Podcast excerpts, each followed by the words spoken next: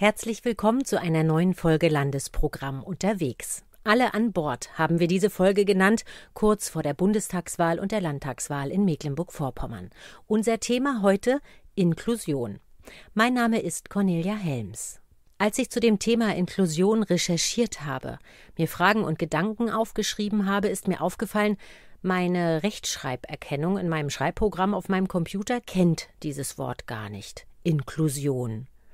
Dabei ist der Begriff nicht neu. Die Soziologie und die Pädagogik verwenden ihn schon lange und in der UN-Behindertenrechtskonvention ist das Recht auf Inklusion festgeschrieben. Inklusion meint, dass alle Menschen, egal ob und welche Beeinträchtigung sie haben, ungehindert und möglichst selbstständig am Leben teilnehmen können. Das schließt das Arbeiten, das Wohnen, die Freizeit mit ein. So erklärt es mir auch Nils Wöpke von Capito, einem Projekt der Lebenshilfe in Hagenow, bevor wir in unser Gespräch einsteigen. Capito, das heißt auf Italienisch ich habe verstanden. Und das ist auch Voraussetzung, um teilzunehmen und damit auch das Ziel von Capito, Herr Wöpke. Sie beschäftigen sich mit Teilhabe und Inklusion in Mecklenburg-Vorpommern, damit Inklusion nicht nur ein Wort bleibt. Was braucht es denn konkret in unserer Gesellschaft, um das zu bewerkstelligen? Ja, da sind ganz viele Puzzleteile äh, notwendig, um das zu erreichen. Also erstmal, glaube ich, am Anfang steht immer das Bewusstsein, dass Menschen ähm, voneinander wissen und ähm, ja, ein Stück weit feinfühlig sind für die Bedürfnisse von anderen Menschen. Ähm, wenn das gegeben ist, dann ist, glaube ich, schon äh, viel erreicht. Ja, und man muss abhängig von unterschiedlichen Personengruppen, ob Menschen eine Sinnesbeeinträchtigung haben, ähm, blind sind oder gehörlos sind oder ähm, vielleicht eine Behinderung, die man nicht ansieht, ähm, braucht es bestimmte Anpassungen, damit diese Menschen mitmachen können in der Gesellschaft. Baulich, beispielsweise äh, Blindenleitstreifen, äh, Indikatoren oder vielleicht unsichtbar eine ähm, äh, Lernbehinderung, dann braucht es vielleicht verständlichere Informationen in leichter oder einfacher Sprache. Wenn man ähm, den Bereich Kultur, Mobilität sieht, ähm, wenn man als äh, Mensch mit Beeinträchtigung am Bahnhof ist und äh, nicht an den Fahrkartenautomaten richtig rankommt oder der Fahrplan ähm, aus der Perspektive eines Rollstuhlfahrers nicht lesbar ist, ähm, ähm, das Glas sich spiegelt, man nicht an die Informationen rankommt. Oder als gehörloser Mensch ähm, in einer Bahn sitzt und ähm, die Durchsage nicht versteht und ähm, zu spät aussteigt. das alles sind Beispiele, wo man in jeden Bereich gucken kann. und ja, viele Behinderungen treten auch natürlich erst im Laufe eines Lebens auf, ähm, wo ähm, wir als Gesellschaft, die wir ja auch mit Menschen mit Behinderungen zusammenleben, vielleicht direkt in der Familie, im Freundeskreis oder ähm, selbst auch von einer Beeinträchtigung mal betroffen sein können, ähm, gibt es, glaube ich, noch viel, viel zu tun, ähm, damit dann alle auch eben mit einer Beeinträchtigung gut mitmachen können. Bei uns ist auch Frank Benedix. Sie selbst haben eine Beeinträchtigung. Vielleicht stellen Sie sich kurz vor. Wie sehen Sie das? Werden Ihre Bedürfnisse in unserer Gesellschaft gesehen und gehört? Ja, mein Name ist Frank Benedix. Ich bin im, im Mai 72 geboren, komplett gesund. Und ein halbes Jahr später, also im Dezember 72, war eine Meningitis unterwegs. Und ich habe sie abbekommen. Also ich habe sie mit voller Breite, mit vollem Genuss bekommen. Ja, und ähm, bin dadurch rechtzeitig gelähmt. Ich arbeite seit 23 Jahren bei der Lebenshilfe Mölln-Hagenow. Ja, Inklusion, Barrierefreiheit, nicht, nicht nur in den Werkstätten, sondern auch in den Kindergärten, in Wohnstätten, die wir hier in Hagenow haben, haben äh, sollen Barrierefreiheit sein, soll Inklusion sein. Wir werden, äh, natürlich werden wir gehört, wir werden auch verstanden, aber in manchen Seiten auch werden wir verspottet. Ja, also das ist nicht okay ähm, in meiner Hinsicht. Es soll äh, verständlich sein, dass auch Leute mit Behinderung nicht nur mit körperlichen, sondern auch seelischen, psychischen äh, Behinderungen auf der Welt gibt. Wir müssen gehört werden. Also nicht nur nicht nur in den Werkstätten, sondern auch äh, außerhalb. Ja, es muss mehr für die Behinderung, für Menschen mit Behinderung unternommen werden. Herr Wöbke, wir hören gerade, es muss mehr für Menschen mit Beeinträchtigungen unternommen werden. Da gibt es also noch viel zu tun. Inklusion, das hören wir aber seit vielen Jahren immer öfter und häufiger in den Medien, im täglichen Leben, ob im Zusammenhang, dass unsere Schulen inklusiver werden sollen oder barrierefreie Zugänge für Verwaltungsgebäude, Konzerthallen oder ähnliches. Welche Schritte sind denn da schon gemacht worden? Ja, wir merken schon, dass durch die ähm, Vereinbarung der Rechte äh, für Menschen mit Behinderung der Vereinten Nationen, die UN-Behindertenrechtskonvention, die Deutschland 2009 unterzeichnet hat, das Bewusstsein für die Bedürfnisse und Belange von Menschen mit Behinderung ähm, sich verbessert hat, dass eben auch Gesetze und Verordnungen nachgekommen sind, dass ähm, beispielsweise das Bundesland Mecklenburg-Vorpommern und einige Landkreise Aktionspläne aufstellen für mehr Inklusion und Barrierefreiheit. Das ist deutlich wahrnehmbar.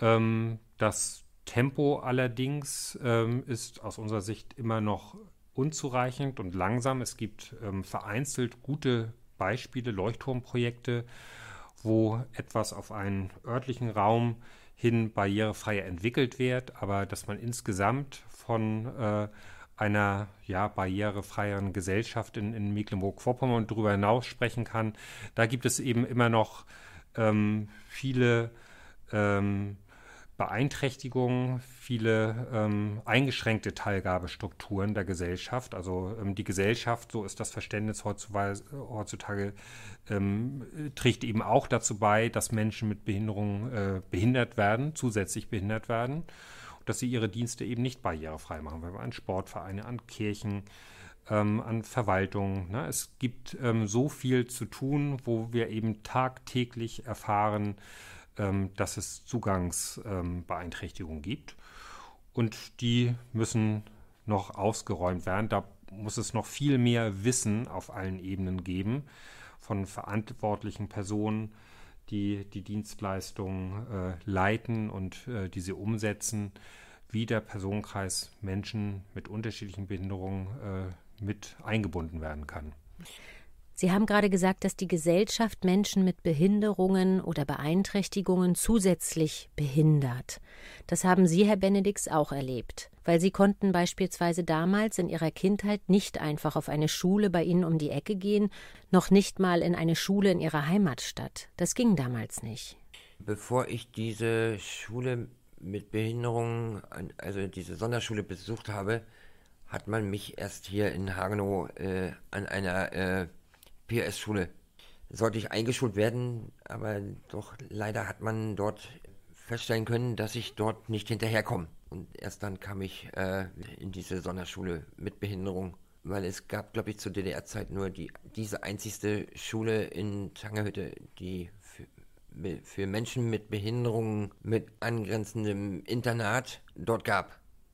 Und ich finde, Inklusion bedeutet ja, dass man nicht 300 Kilometer fahren muss, äh, von zu Hause weg äh, getrennt ist von seiner Familie. Du warst von deiner Mutter in der Woche immer getrennt und hattest kurze Wochenenden. Ähm, sondern wie wäre dein Leben verlaufen, wenn du hier vor Ort Angebote gehabt hättest? Genau um solche Themen geht es Ihnen in Ihrer Arbeit bei Capito, die Bedürfnisse von Menschen mit Beeinträchtigungen sichtbar zu machen, aber auch Anstöße zu geben, was sich ändern muss. Sie geben Seminare, bei denen auch immer Menschen mit Beeinträchtigungen mit dabei sind, die ihre Erfahrungen teilen. Was erzählen diese Menschen denn da so? Ja, ähm, wenn wir mit äh, Menschen ins Gespräch kommen, mit ihnen gemeinsam Prüfanalysen zur Barrierefreiheit durchführen oder Seminare geben oder Texte ähm, testen auf Verständlichkeit, dann hören wir natürlich auch immer ein Stück weit Lebensgeschichten, persönliche Erfahrungen. Und ähm, da gibt es immer wieder Momente auch, ja, wo man stiller wird, wo man nachdenklicher wird, weil man Erlebnisse, Erfahrungen hört, und aus meiner Sicht sowohl in der ehemaligen DDR als auch jetzt in der aktuellen Bundesrepublik, wo Menschen ja Rechte nicht haben, die sie eigentlich besitzen, wo sie nicht mitmachen können, wo sie ja, aus vielleicht manchmal auch Unsicherheit ähm, ausgeschlossen werden, aber auch manchmal bewusst äh, missachtet und ausgeschlossen werden.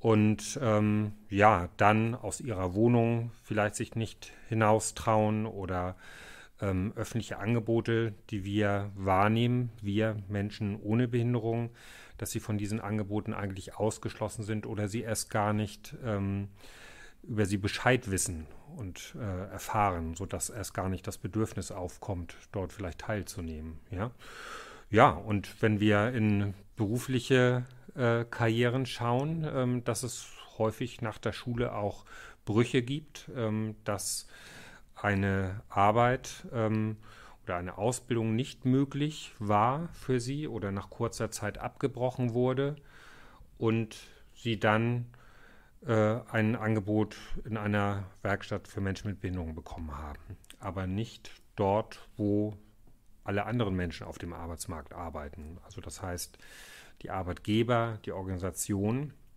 haben in der Regel noch keine ja, tragfähigen, passenden Konzepte, wie Menschen mit Beeinträchtigungen, mit unterschiedlichen Beeinträchtigungen beispielsweise beschäftigt werden können.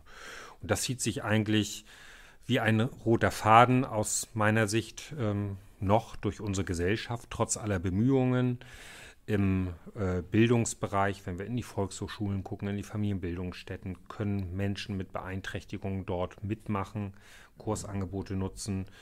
Ist es möglich, in Sportvereinen äh, Mitglied zu werden und mitzumachen in Mannschaften? Ja, und jetzt auch ganz aktuell wahrscheinlich bei den Wahlen, ähm, dass ähm, wir aktuell gucken, wo können wir uns informieren über Politik, ähm, über die Wahlprogramme, ähm, dass ganz aktuell noch auf wenigen Internetseiten der Parteien Wahlprogramme beispielsweise barrierefrei aufbereitet sind. Das heißt, dass blinde Menschen an barrierefreie PDF-Dokumente herankommen, um äh, die Inhalte zu hören oder dass Personen, die nicht ähm, die Sprachkompetenz haben, die Wahlprogramme zu verstehen, äh, eine leichter verständliche Sprache bekommen und ähm, die Parteien, äh, die Politiker mit eben auch Menschen mit Behinderungen in den Dialog kommen, damit sie auch für sich begründete Wahlentscheidungen treffen können. Ganz wichtig als positives Beispiel äh, auch das zu nennen, seit 2019 ist der Wahlrechtsausschluss von Menschen mit Behinderungen aufgehoben worden. Deutschland hat eine Rüge äh, bekommen damals ähm, in dem Staatenbericht der Vereinten Nationen und äh, hat gesetzliche äh, Änderungen herbeigeführt, sodass jetzt auch alle Menschen mit Behinderungen ein Wahlrecht haben und ähm, da braucht es ähm, barrierefreie Anpassungen, damit sie ihr Wahlrecht auch gut wahrnehmen können. Capito überprüft unter anderem Internetseiten, ob die Inhalte für jeden zugänglich sind. Denn wer nicht verstehen kann, kann auch nicht teilnehmen, sagen sie. Barrierefreie Internetseiten, davon hat vielleicht noch nicht jeder gehört. Was bedeutet das denn genau, Herr Webke? Barrieren sind Hindernisse und Hindernisse gibt es eben nicht nur im, im baulichen Sinne, sondern auch ähm, bei Informationen, dass ähm, Informationen zu schwierig gesendet werden ähm, und die Sprachkompetenz in der Zielgruppe nicht das Niveau, die Stufe hat, ähm, die in der die Informationen gesendet werden. Also das heißt Fremdwörter, englische Begriffe, lange Sätze, schwierige grammatikalische Konstruktionen, ähm, die müssen vereinfacht ähm, aufbereitet werden. Kürzere Sätze mit Erklärungen, mit Beispielen.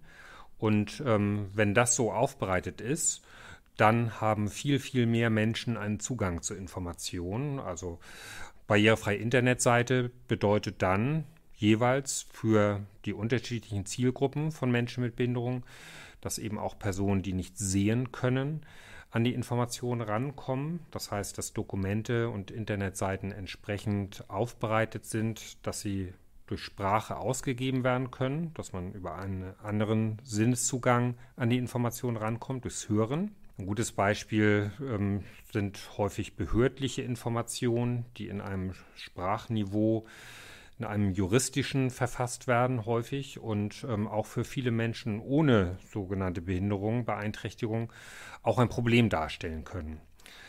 Und wenn wir uns in diese Lage hineinversetzen, so geht es eben vielen anderen Menschen mit Beeinträchtigungen auch, die nicht an die Informationen rankommen. Herr Benedix, Sie kontrollieren für Capito Internetseiten von Krankenkassen beispielsweise, Behörden, aber auch von Parteien. Sind diese Seiten denn vorbildlich und barrierefrei? Also zumindest in den Seiten, die ich schon überprüft habe, ähm, war nicht, waren nicht so barrierefrei. Es gibt Seiten, Internetseiten, die, da siehst, da siehst du gar nichts. Du verstehst diese Seite nicht. Du fragst dich, was, was heißt jetzt, äh, wie heißt dieses Wort oder wie heißt das Wort? Oder die Schrift, die Schriftzüge waren zu klein. Ne? Also äh, auch danach gucken wir. Oder ob, ob die Internetseite äh, komplett ausgefüllt ist und äh, auch, äh, ja, in, wie gesagt, in leichter Sprache. Das ist äh, ein großes Thema hier.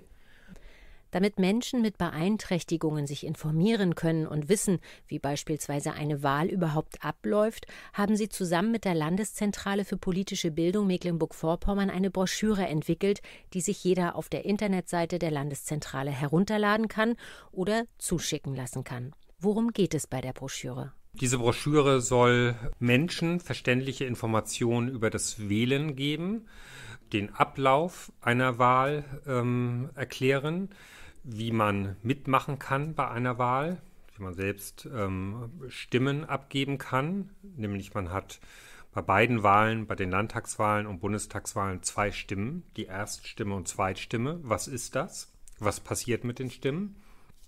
Wie werden die Stimmen gezählt? 5%-Hürde, Koalitionen, was passiert nach Bekanntgabe des Wahlergebnisses? All diese Informationen stehen da drin, natürlich auch die Briefwahl, die Wahlbenachrichtigung, die Dokumente. Solche Möglichkeiten, Wahlhelferin oder Wahlhelfer zu sein. Wie klappt das? Wo muss man sich da melden, um mit zu unterstützen bei der Durchführung einer Wahl?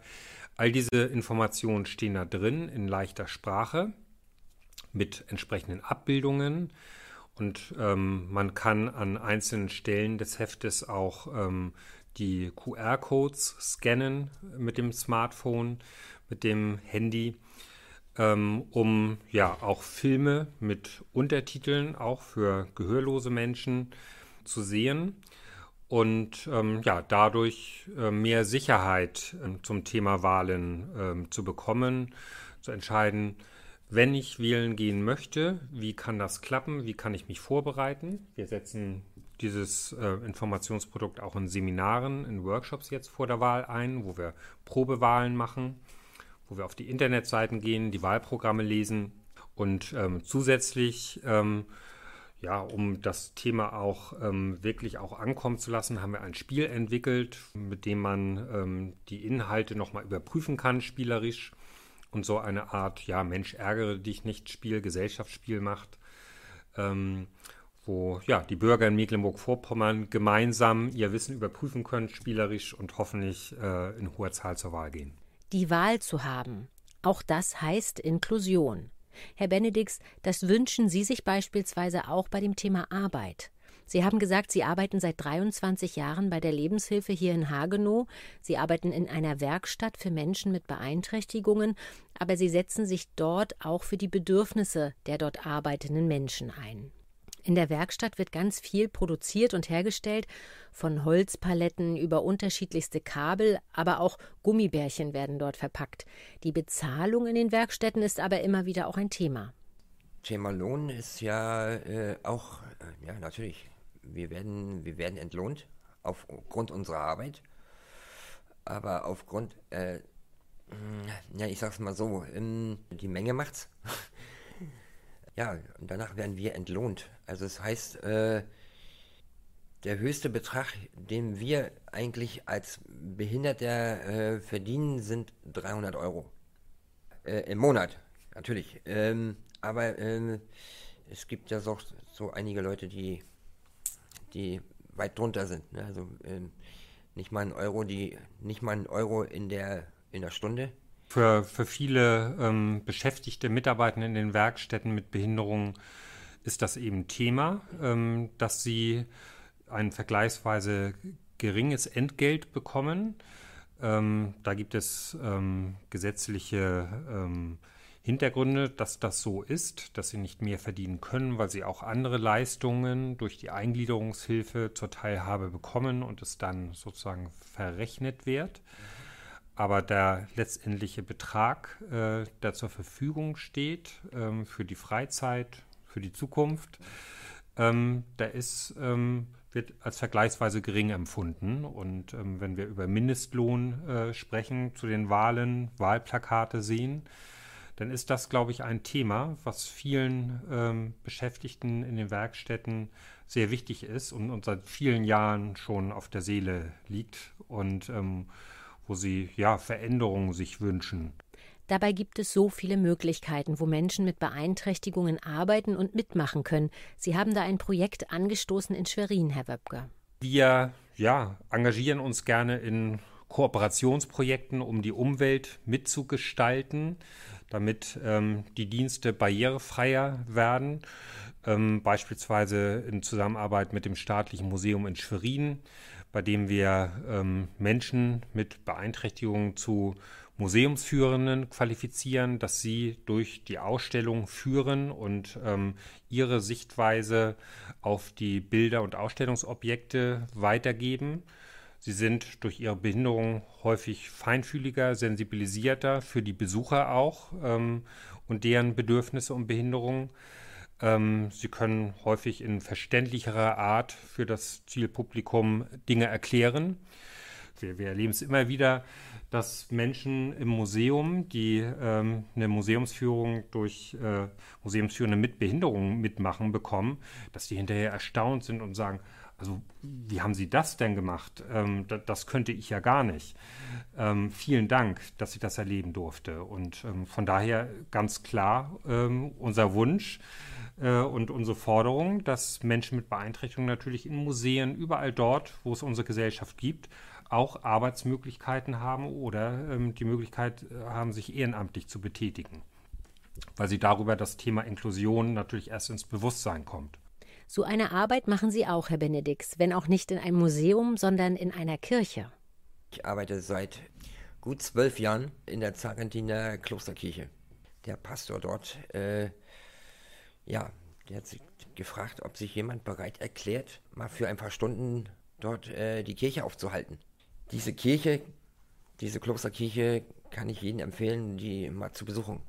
Ja, ich halt, denn ich halte diese Kirche, wie gesagt, zwölf Jahre schon auf, denn ich informiere die Leuten, auch das ist Inklusion, die Informationen über diese Kirche.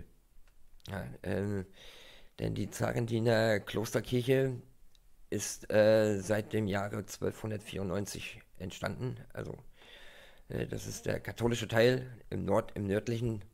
Ja, also wie gesagt, wenn ich da jetzt erzählen könnte, würde, also es wird ein Buch was wünschen Sie sich, Herr Benedix, wenn Sie in die Zukunft schauen, für sich und Menschen mit Beeinträchtigungen?